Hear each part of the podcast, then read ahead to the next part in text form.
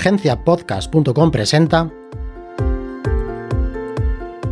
Historilando, una serie de podcasts con historias interesantes sobre nuestro mundo. Capítulo 4.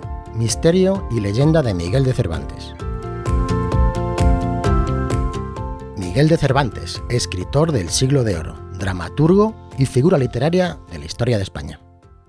Vale, creo que con esto queda claro de quién vamos a hablar, ¿no?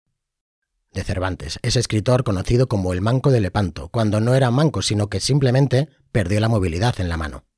El escritor del ingenioso hidalgo Don Quijote de la Mancha, conocido como El Quijote, la novela más traducida después de la Biblia. Miguel de Cervantes empezó como camarero para Monseñor Acuaviva, que más adelante sería cardenal, aunque le abandonó por una carrera como soldado en Italia. Fue en esa vida como soldado en la que Cervantes fue herido y le dejó secuelas, aunque no le impidió seguir escribiendo. El escritor, cautivo durante cinco años en Argel, aprovechó esta experiencia para escribir El trato de Argel. Que, por cierto, Cervantes intentó fugarse hasta cuatro veces sin éxito. Pero aparte de esta ajetreada vida laboral, la sentimental tampoco se quedó atrás. Tuvo una hija con Ana Franca, Isabel de Saavedra, a la que tardó 15 años en reconocer.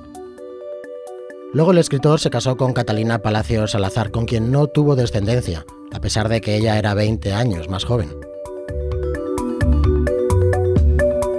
Volviendo al tema. El Quijote, la novela más famosa de Cervantes, fue escrita en dos partes y con 13 años de diferencia. Se lo tomó con calma. El escritor, además de novelas, también escribió teatro, él mismo dijo que entre 20 o 30 obras, pero solamente se conservan 11 textos. Una pena. Nuestro escritor más internacional influyó a mucha gente, hasta Shakespeare. Shakespeare integró a Cardenio, un personaje del Quijote, en su obra Historia de Cardenio. También se dejó cautivar Orson Welles, que intentó hacer una película del Caballero Manchego. No llegó a terminarla, así que el director Jesús Franco se encargó de ello. Cervantes falleció un 22 de abril y fue enterrado en el convento de las Trinitarias Descalzas, ya que fueron los padres trinitarios quienes le rescataron de Argel, previo pago de un rescate. Pero no fue hasta 2015 cuando se supo casi exactamente dónde había sido enterrado después de pesquisas forenses y análisis de ADN incluido. Fue un estudio muy mediático que llenó las noticias durante un tiempo y aumentó las visitas al convento situado en el centro de Madrid.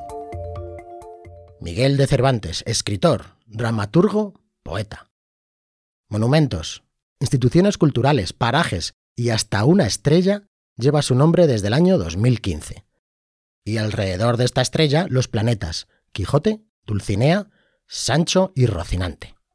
Sí, antes era la estrella Mu Arae, un sistema planetario de la constelación de Ara, a 50 años luz de distancia, y que tiene cuatro exoplanetas, que tenían nombres tan irrelevantes como A, B, C y D. Claramente mucho mejor ahora. Hasta el infinito y más allá, Cervantes.